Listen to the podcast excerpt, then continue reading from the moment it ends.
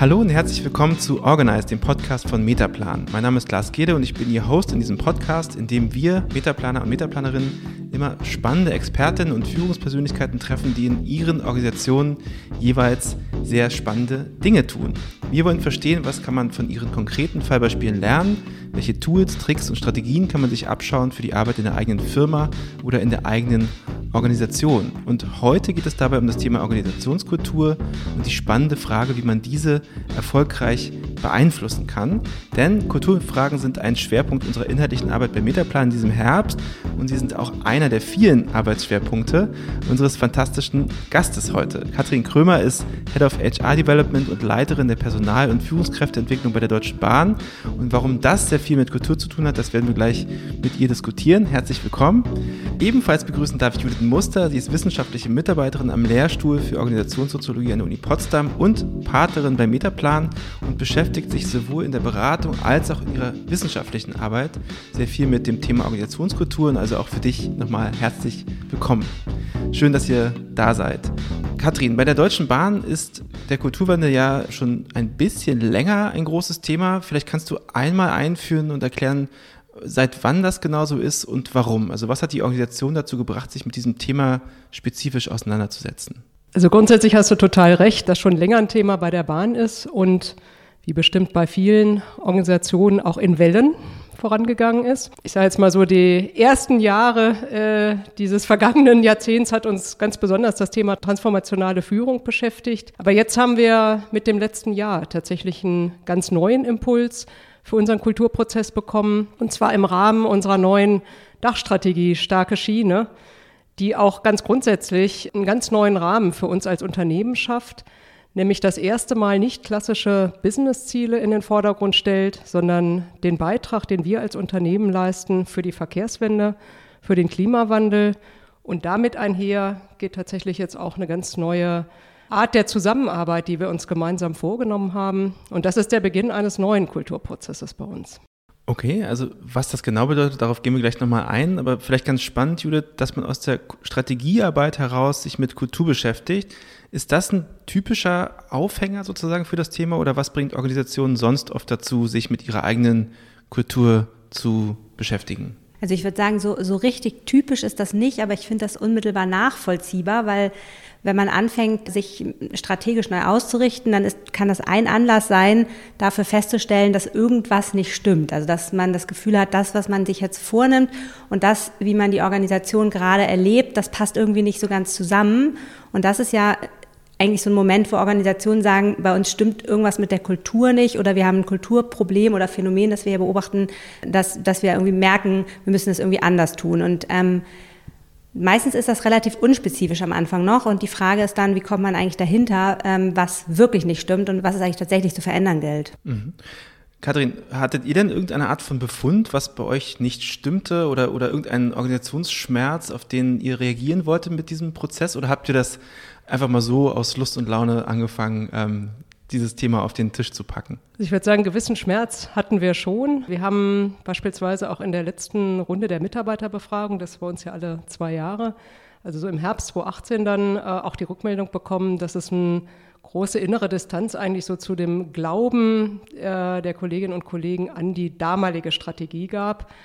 Und damit irgendwo auch natürlich ein Kulturthema, ähm, wenn man merkt, da gibt es im Grunde genommen eine innere Distanz sozusagen zu den Themen. Und da wurden auch doch einige Punkte auch in dieser Map äh, angesprochen, einfach zum Umgang miteinander, zu Offenheit miteinander, zur Kommunikation, welche Gestaltungsräume man hat und so weiter. Das war aber dann nur so der Kulminationspunkt eines längeren Gefühls, was sich schon über Jahre eigentlich aufgestaut hatte. Und ich sag mal so, ein weiterer Schmerz ist dann schon auch gewesen, habe ich zumindest so empfunden, wenn man drauf geguckt hat, viele, viele verschiedene Prinzipien der Zusammenarbeit, Werte im Unternehmen, für die Bahn insgesamt, für jedes einzelne Geschäftsfeld und dann noch mal irgendwie mit Leitbildern garniert ähm, es gab, dann war das ein totales Durcheinander und letztlich auch nicht mehr wirklich Kraft und Orientierung gebend. Und ich glaube, da war schon im Unterbewusstsein äh, der Organisation ein Gefühl da, dass sich da tatsächlich was verändern muss. Und ein wesentlicher Punkt, was wir tatsächlich verändert haben, ist, dass wir einige Akzente inhaltlich neu gesetzt haben. Also insbesondere noch mal viel stärker dieses Thema bereichsübergreifende Zusammenarbeit ausgeprägt haben, äh, was ganz wichtig ist für diese strategiestarke Schiene. Aber auch Themen wie ähm, du kannst es, also Empowerment, Enablement und bahnfrei für Neues. Das brauchen wir einfach, weil diese Beitrag zur Verkehrswende, zum Klimawandel funktioniert auch nur, wenn wir uns den neuen Technologien stellen und auch digital tatsächlich jetzt umstellen in den nächsten ein, zwei Jahrzehnten. Und dafür brauchen wir einfach eine andere innere Haltung, ein anderes Zusammenwirken. Du hast ja jetzt gerade schon angesprochen, so Strammsätze, wenn man so will, die, die, für die äh, sozusagen ähm, die Kultur steht oder andersrum, die für die Kultur stehen. Und ihr habt das Kompass für ein starkes Miteinander äh, genannt. Kannst du vielleicht einmal kurz erklären, was das genau ist und wie der zustande gekommen ist? Also was diese Kulturklammer genau beinhaltet?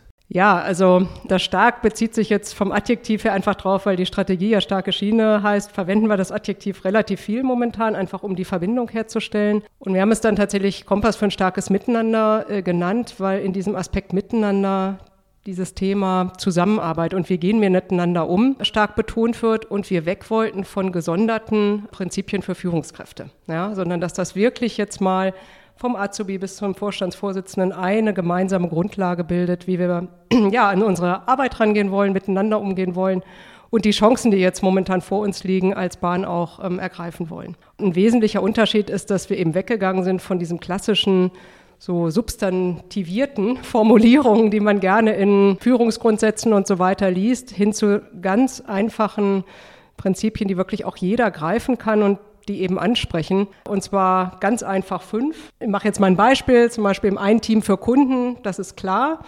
Aber es ist jetzt auch nicht platt, weil da stecken zwei Gedanken drin, nämlich dieses Thema im Team zusammenarbeiten und das Thema Kundenorientierung tatsächlich auch im ganzen Zusammenspiel für unseren Endkunden dann am Ende. Oder ein anderes Beispiel, mach es einfach. Auch da stecken zwei Gedanken drin. Diese Aufforderung, jetzt mal einfach zuzupacken, war jetzt in der Krise zum Beispiel ganz wichtig. Aber mit dem Einfach schon auch Hinweis darauf, dass wir auch in Standards arbeiten müssen, wenn wir operativ exzellent sein wollen und diese Aspekte zu betonen. Und dann haben wir ein neues, das will ich noch erwähnen, äh, das ist mir einfach persönlich wichtig. Klartext gewinnt. Das war vorher nicht irgendwo äh, so hoch als Motiv verankert oder als gemeinsames Prinzip. Aber ähm, wer die Bahn kennt, weiß vielleicht, wir haben eine gemeinsame Unternehmenskultur, die noch so drunter liegt, sage ich jetzt mal, äh, die sich immer auf das Wort Familie bezieht, die Eisenbahnerfamilie. Und das ist natürlich ganz wichtig, viel Zusammenhalt, aber auf der anderen Seite, wie das so ist, tritt man Familienmitgliedern ja auch nicht so mal direkt vor Schienbein, wenn das vielleicht aber mal erforderlich wäre. Und dazu wollten wir auch explizit diesen Kontrapunkt setzen, dass Dinge, die uns hindern, wirklich auch wertschätzen und offen angesprochen werden. Darauf wird sich auch relativ viel bezogen jetzt. Okay, das ist spannend. Also was du da beschreibst, sind ja so ein bisschen auch tatsächlich Werte, die ihr euch wünscht oder von denen ihr erhofft, dass sie sozusagen einfließen in das tägliche Tun der Führungskräfte und Mitarbeitenden. Ähm, Judith, was ist denn eigentlich der Unterschied vielleicht zwischen Werten und Kultur oder, oder ist das das Gleiche? Also was, was kann man da genau vielleicht auch nochmal analytisch auseinanderziehen? Also ich glaube, man kann das an dem Beispiel, das du gerade gebracht hast, Kathrin, irgendwie auch ziemlich gut erklären. Also Erstmal hat man die Werteebene, die würde man ja eher auf der Schauseite von Organisationen ansiedeln. Da würde man sagen, das ist das, wie eine Organisation sich nach außen darstellt oder aber eben auch nach innen und seinen Mitarbeitenden oder ihren Mitarbeitenden Orientierung gibt, wie man sich sehen möchte und wie man sich verhalten möchte. Und Werte haben irgendwie den Nachteil, also den Vorteil, dass sich ganz viele unter ihnen versammeln können, aber halt auch den Nachteil, dass sie eben sehr hohes Konsensniveau haben. Also man hat sozusagen, man kann sie schlecht ablehnen, man kann nicht gegen Weltfrieden sein und äh, man kann aber im, im Namen von Weltfrieden Kriege führen. So. Und das ist, äh, das ist dann die Ebene des konkreten Tuns. Und dafür haben Organisationen so zwei weitere Seiten. Das eine ist die Formalstruktur, wo man festlegen kann, wie man genau will, dass etwas getan wird. Da kann man sich Prozesse geben und Regelwerke und so weiter oder Strategien und Ziele setzen. Und dann gibt es eben die informale Seite von Organisationen, also das Unterleben der Organisation, so wie es dann tatsächlich läuft. Und ich finde, in dem Fall, den du gerade geschildert hast, ist es ganz schön, weil ihr das eigentlich sehr klug verbindet. Ihr habt sozusagen eine Beobachtung auf dieser informalen Ebene gehabt und gesagt, okay, hier, hier, hier gibt es quasi Gruppenstrukturen, die sich jenseits der Organisation äh, zeigen, die so familiären Umgang miteinander pflegen das ist hochfunktional für Organisationen, wenn das so ist, weil man dann auch in schwierigen Situationen zusammenhält, weil man füreinander einsteht und so weiter. Ist aber wie alles auf der informalen Seite ja nur bedingt steuerbar. Und vor allem kann man es nicht einfach wegentscheiden, weil das, was sich auf der informalen Seite be bewegt, sozusagen sich dem Zugriff der Organisation ein Stück ent, äh, entzieht. Und deswegen hat man eigentlich nur zwei Möglichkeiten anzusetzen. Die eine Möglichkeit ist eben auf der Ebene der, der Schauseite anzusetzen und erstmal einen Diskurs darüber zu ermöglichen. Und so hört sich das an, dass ihr das gemacht habt, was man eigentlich möchte, äh, wie man miteinander umgeht. Und wenn man sagt, ähm, man, man spricht Klartext, dann ist das schon mal ein ein Unterschied zu dem, wie man es vielleicht erlebt. Und damit das aber nicht auseinanderdriftet und man das Gefühl bekommt, das, was jetzt erzählt wird, hat mit dem, was ich erlebe, gar nichts zu tun und ich habe nichts in der Hand, um das zu ändern, braucht es eben auf der formal-strukturellen Ebene auch Ansatzpunkte, die das eben stützen, weil sonst, und das erleben wir eben oft in Organisationen, die wir beobachten, fällt die Schauseite und informelle Seite so weit auseinander, dass die Organisation in eine Zynismusfalle läuft und da Heuchelei entsteht. Und ich glaube aber, das, was du beschrieben hast, konkret zu sagen, wie geht bereichsübergreifende Zusammenarbeit übrigens neu oder wie, ähm, geht, wie arbeitet man konkret zusammen im Team, das sind eben Hebel, die man zusätzlich setzen muss, damit es nicht nur eine reine Schauseitenmanagement bleibt. Kathrin, ergibt das für dich Sinn? Also äh, erkennst du sozusagen vielleicht auch erst rückwirkend äh, in eurem Tun genau das wieder oder habt ihr einen anderen Weg gefunden, die Kultur sozusagen in die Organisation hineinzutragen? Vielleicht kannst du noch mal ein bisschen genauer beschreiben, wie ihr das dann versucht habt, nachdem ihr diese Werte erstmal für euch gefunden habt? Also ergibt für mich eine Menge Sinn. Manches tatsächlich, wie es immer so ist, ne? erklärt es noch mal besser in der Rückschau, als wenn man so mittendrin ist. Vielleicht so zwei Themenfelder jetzt äh, von deiner Frage auch. Das eine ist natürlich, wie wir ja auch kommuniziert haben, ganz klar. Aber das ist ja eher, wenn ich das jetzt mal so einordnen würde, die Schauseite. Ja, aber ich glaube, die gehört schon dazu. Es muss ja irgendwie auch, soll ja auch stolz machen. Tatsächlich über die Strategie, starke Schiene und dann aber auch diesen Kompass ist wirklich eine tolle Kampagne konzernweit gefahren worden mit, ja, ich sage jetzt mal jetzt nicht nur den klassischen Kanälen, die wir da bedient haben, sondern sehr, sehr viel auch äh, Ermutigung mitzudiskutieren, sich einzubringen, ne, sozusagen einfach Leute zu aktivieren, sich mit den inhaltlichen Elementen der Strategie, aber auch mit diesen Prinzipien der Zusammenarbeit auseinanderzusetzen. Und die hat auch wirklich gut verfangen, ja. Und ich glaube, es hat auch geholfen, dass jetzt die Strategie an sich nicht nur top-down durch die Geschäftsentwicklung praktisch alleine festgelegt wurde, sondern dass gleichgewichtig Raum geschaffen wurde, dass aus der Mitarbeiterschaft selber ähm, Themen gesetzt werden, auch mit Budget unterlegt. Und das war ja gleich mal ein Beweis dafür, ja, für dieses Thema. Du kannst es zum Beispiel, ja, äh, dass wirklich jetzt bewusst eine Einladung da war. Ihr dürft auch inhaltlich die Strategie mitgestalten, gleich von Anfang an. Und dieser Prozess läuft jetzt mit sehr großem Erfolg hier. Die Kollegen vom Veränderungsmanagement, das ist jetzt wirklich ein natürlich auch gestufter Prozess, weil einfach jedes Thema, was da von den Kolleginnen und Kollegen hochkommt, tatsächlich auch ein gewichtiges ist, was auch tatsächlich dann auch mit Ernsthaftigkeit und mit entsprechendem Umsetzungskraft dann auch bewegt werden soll. Beispielsweise Thema Sicherheit haben wir jetzt als erstes, ne, sozusagen äh, auf den Zügen. So, und die zweite Seite ist aber dann natürlich die Verankerung in dem, was wir als Organisation so an Signalen jeden Tag senden, ja, durch eben tatsächlich Strukturen, Mechanismen und so weiter, ob die auch in die Richtung äh, führen von dem, was wir mit dem Kompassprinzipien hier wollen. Und das sind wir tatsächlich jetzt ähm, relativ umfangreich angegangen. Zum einen werden sowieso gerade deutlich mehr einfach andere Arten der Zusammenarbeit etabliert, von informellen, ne, praktisch Communities, projektähnlichen Geschichten und so weiter. Ich glaube, wo einfach alle Unternehmen gerade ne, eine Vielfalt an Zusammenwirken, um Themen voranzubringen, feststellen. Ähm, und aber auch tatsächlich wirklich jetzt Verantwortliche auch für diesen Ende-zu-Ende-Kundenblick mit Verbundprozessen einzuführen. Und jetzt mal auf mein Themengebiet hier geguckt, da muss ich natürlich schauen, dass die Instrumente, die wir haben, das auch ermöglichen und tatsächlich auch unterstützen.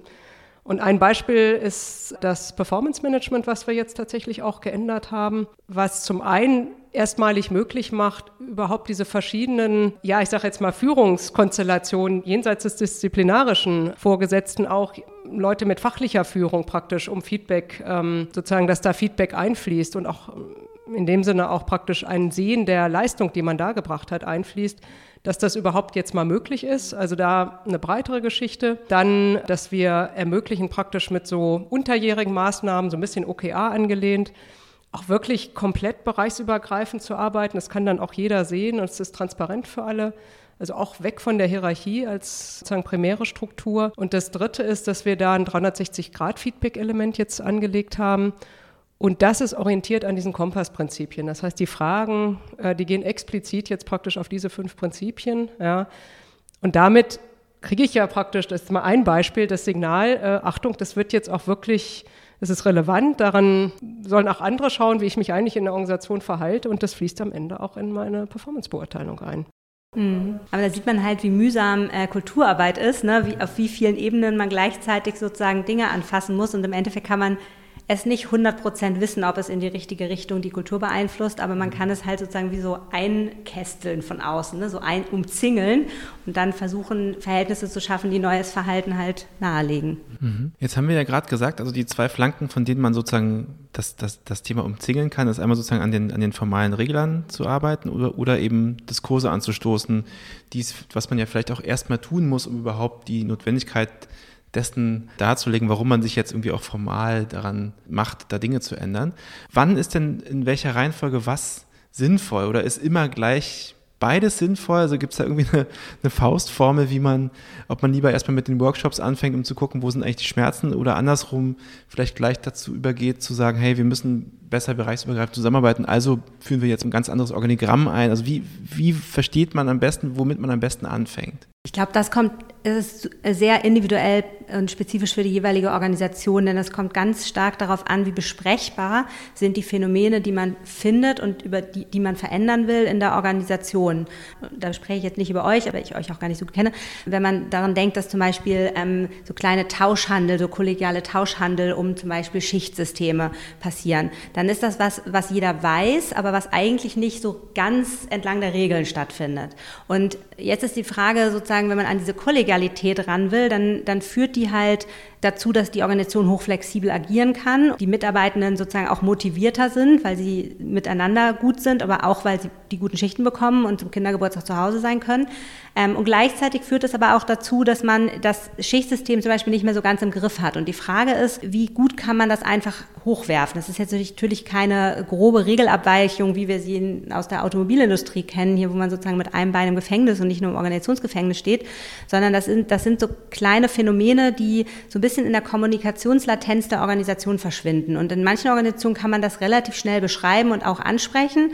In anderen Organisationen, die extrem hierarchisch unterwegs sind zum Beispiel ähm, und es keine Fehlerkultur in dem Sinne gibt, dass man das jetzt besprechen kann, sondern dass dem, dem nächsten Vorgesetzten als Fehler vorgeworfen werden würde und das deswegen eben zu Fingerpointing in Organisationen führen würde, müsste man erstmal sehr normativ reingehen und den Diskurs erstmal öffnen und kann nicht gleich auf dieser formal strukturellen Ebene anfangen, Debatten zu führen, weil, weil man das gar nicht so gut adressieren kann. Mhm. Sozusagen, das ist sehr spezifisch. Und idealerweise greift das natürlich wahrscheinlich ineinander und, und geht sozusagen relativ gleichzeitig los und dann schaut man, wie also iterativ, was braucht es im nächsten Schritt. Spannend. Ja, jetzt schließt sich natürlich so ein bisschen die, die gemeine Frage an, äh, Katrin, wenn man diesen Kulturprozess anschiebt und versucht, die Kultur zu beeinflussen, ähm, woran merkt man denn dann eigentlich, dass man es geschafft hat oder dass es irgendwie in irgendeiner Form funktioniert hat.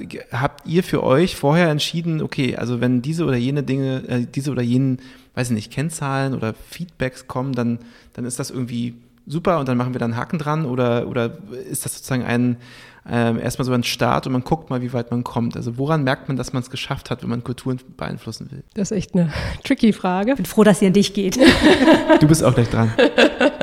Also ich glaube, ich würde das an verschiedenen Themen festmachen. Das erste ist mal, ähm, ob man das Gefühl hat, schon die ganzen Weichen, die wir eben besprochen haben, wo eine Organisation Signale aussendet, ob man die wirklich auch alle konsistent auf das, was man erreichen möchte, ausgerichtet hat. Und ich hatte ja eben ein Beispiel gebracht mit dem Thema Performance Management.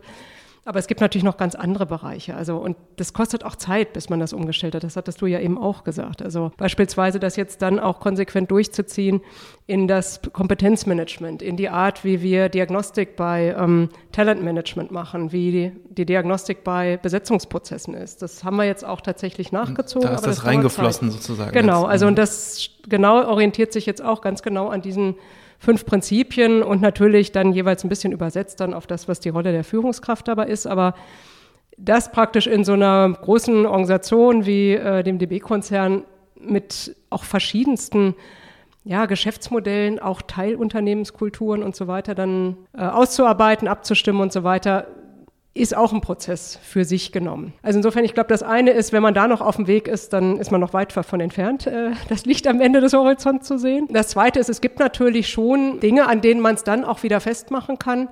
Beispielsweise eben tatsächlich an Employee Surveys. Und wir haben unsere jetzt gerade diesjährige Map ähm, ergänzt um Fragen, die ganz bewusst darauf abzielen, wie gut wir diese Kompassprinzipien schon leben. Und das wird jetzt dann auch nochmal extra rausgezogen. Und damit haben wir das erste Mal wie so eine Art Nullmessung für diese neue Art der Zusammenarbeit und werden das auch in kürzeren Abständen jetzt tatsächlich ähm, weiter verfolgen. So, dann würde ich mal sagen, ist das dritte mal so ein allgemeines Reinhorchen in die Organisation. Wie stark wird das denn eigentlich aufgenommen? Also wie stark beziehen sich Kolleginnen und Kollegen denn eigentlich darauf?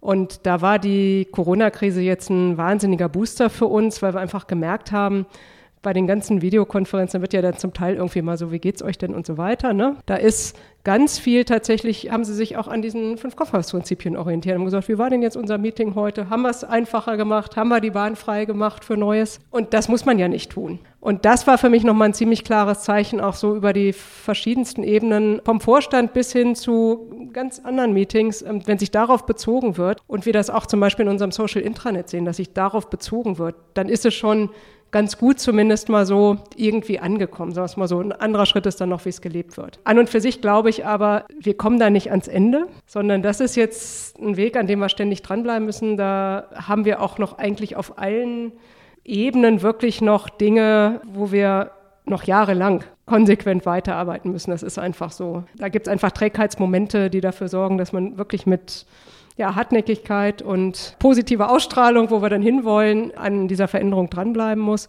Ich denke, dass äh, es eher so sein wird, dass irgendwann in ein paar Jahren die Zeit reif ist für was Neues und dann merkt man spätestens, dass für diese Welle dann der Weg zu Ende ist. Aber da wird es keinen Schlusspunkt geben. Ja, Judith, vielleicht auch nochmal die Frage an dich. Ich weiß, das ist gemein. Ich habe aber immerhin hattest du jetzt kurz Zeit, darüber nachzudenken. Genau, ich, ich dock mich da jetzt einfach an. Genau. Also wann könnte man sagen, man hat es irgendwie hingekriegt? Oder woran kann man das erkennen? Gibt es da irgendwie ein Gespür, was man entwickeln kann dafür, ob die Kultur beeinflusst ist in dem Sinne, wie man wollte, oder ob es eben jetzt wieder was Neues gibt? Also was ist das natürliche Ende eines Kulturprozesses? Ich nehme einfach die drei Punkte, die du hattest auch. Der erste Punkt, fand ich, war so ein bisschen aus meiner Perspektive, wenn die Führungsarbeit so ein bisschen nachlässt. Also wenn es nicht mehr geführt werden muss, diese, diese Veränderung, sondern man das Gefühl hat, es läuft ein Stück weit auf Schiene. Das, das funktioniert auch ohne dich. So. Der zweite Punkt wäre dann vielleicht zu sagen, es wird dann auch langweilig, es wird zur Routine, es passiert sowieso und dadurch geht sozusagen der Fokus auch so ein bisschen weg. Also es, es hat sich restabilisiert, die Organisation läuft ein bisschen in die Richtung, die man sie haben will. Und die dritte Frage wäre eigentlich, man macht die Kulturveränderung ja nicht, weil man Lust auf Kulturveränderung hat, jedenfalls, das würden wir nicht empfehlen, sondern weil man was Bestimmtes erreichen so, wollte, zum Beispiel die Strategie zu stützen. Und daran würde ich es halt auch messen, wie, wie gut funktioniert der Stützen der Strategie und ist dieser Fokus, den man hatte, vielleicht dann irgendwann nicht mehr der Fokus, weil man was anderes hat und dann kommt, wie du schon gesagt hast, schon die nächste Welle oder die nächste, das nächste Gestaltungsanliegen, das vermutlich andere kulturelle Probleme auslöst. So ist es halt in Organisationen. Mhm. Vielleicht als abschließende Frage, weil ich das gerade natürlich sehr spannend finde im aktuellen Geschehen da draußen. Inwiefern hatte denn eigentlich diese Krise, mit der wir ja immer noch alle etwas beschäftigt sind, hoffentlich ja nicht mehr allzu lange, aber dann doch noch etwas, inwiefern hatte die einen Einfluss auf das, was ihr da in der Kulturarbeit versucht habt? Also hat das einen neuen Druck nochmal drauf gegeben? Hat das nochmal den, den, ähm, den Wunsch danach auch verstärkt? Oder hat es die Kulturarbeit eher schwieriger gemacht? Also wie kann man solche externen Faktoren auch einbinden oder muss man sogar, wenn man sich die Kulturarbeit vorknöpft? Also für uns war das tatsächlich ein totaler Push, also ganz viel Rückenwind, weil ja durch die Krise sehr kurzfristiges pragmatisches Handeln zur Lösung äh, ne, äh, hier und jetzt direkt anstehender und so auch noch nicht dagewesener Probleme da war. Da war genau dieses Thema, jetzt lass uns hier einfach mal vergessen, wer jetzt aus welchem Geschäftsfeld kommt und so weiter und jetzt lösen wir dieses Problem. Kommen musste jetzt nicht erst dreimal um Erlaubnis fragen, mach es einfach. Und da haben sich auch ganz viele tatsächlich in dieser Situation wirklich drauf berufen und gesagt, komm, jetzt ist die Zeit dafür. Ja? Also das hat man richtig gemerkt in diesen Wochen im März, April. Also ich kann es jetzt aus meinem eigenen Bereich praktisch sagen, ist jetzt ein, ein Thema, was uns da äh, total unerwartet getroffen hat, ist, dass wir plötzlich unsere Ausbildungswerkstätten und Trainingszentren zumachen mussten. Wir haben ja 10.000 Auszubildende, äh, müssen ja jetzt irgendwie betreut werden. Und da praktisch irgendwie plötzlich zu sehen, wie da in einem ganz kurzen Zusammenhang Zusammenspiel, auch inklusive wirklich einem guten Zusammenspiel mit den Interessensvertretungen es möglich war, die dann virtuell zu betreuen, auch so digitale Teilelemente, die wir schon hatten, zu nutzen und eigentlich von einem Tag auf den anderen umzustellen. Das war irgendwie ein schönes Zeichen, so wie man es auch leben will, ja, praktisch. Und wir haben dabei natürlich auch gesehen, was didaktisch so äh, auch in anderen Formaten möglich ist und bin ich mir auch sicher, dass das ein oder andere bleibt. Und genauso ist es ja auch erforderlich gewesen, jetzt wirklich im Betrieb, ja, praktisch die Dinge anzugehen. Das ist ja auch eine Zeit, wo einfach ganz viel auch kommuniziert werden muss ja auch, ja, vom Vorstand, um da Orientierung zu geben und so weiter in so einer Krisenzeit die haben sich sehr stark auf diese Kompassprinzipien dann tatsächlich berufen. Also es war wirklich ein verbindendes, gemeinsames Fundament und ja, einfach auch nochmal eine Bestätigung, dass wir da auf dem richtigen Weg sind, so wie wir durch die Krise tatsächlich jetzt auch verlässlich durchgefahren sind. Ja. Das ist ein ganz gutes Zeichen, wenn das so läuft, weil äh, wir ja auch beobachtet haben in anderen Organisationen wie Kulturprozesse, die rein schauseitig waren, die eigentlich wenig Effekt auf die Organisation haben, gerade in der Krise dann wirklich für Organisationsmitglieder eher ins Lächerliche gekippt sind. Und wenn, wenn man sich in der Krise auf Kulturprozesse bezieht, heißt das im Grunde, dass man da schon vorher den richtigen Nerv getroffen hat, falls du mich das jetzt fragen wolltest. Nee, aber es ist trotzdem eine super Antwort, von der ich jetzt sagen würde, es wäre auch eine gute letzte Antwort für diesen tollen Podcast. Vielen, vielen Dank, dass ihr da wart, Katrin Krömer und Judith Muster. Vielen, vielen Dank für das spannende Gespräch. Wir freuen uns auch über jeden, der hier zugehört hat und auch über jede und ähm, begrüßen euch gern bald wieder oder Sie in der nächsten Folge. Bis dahin, ciao.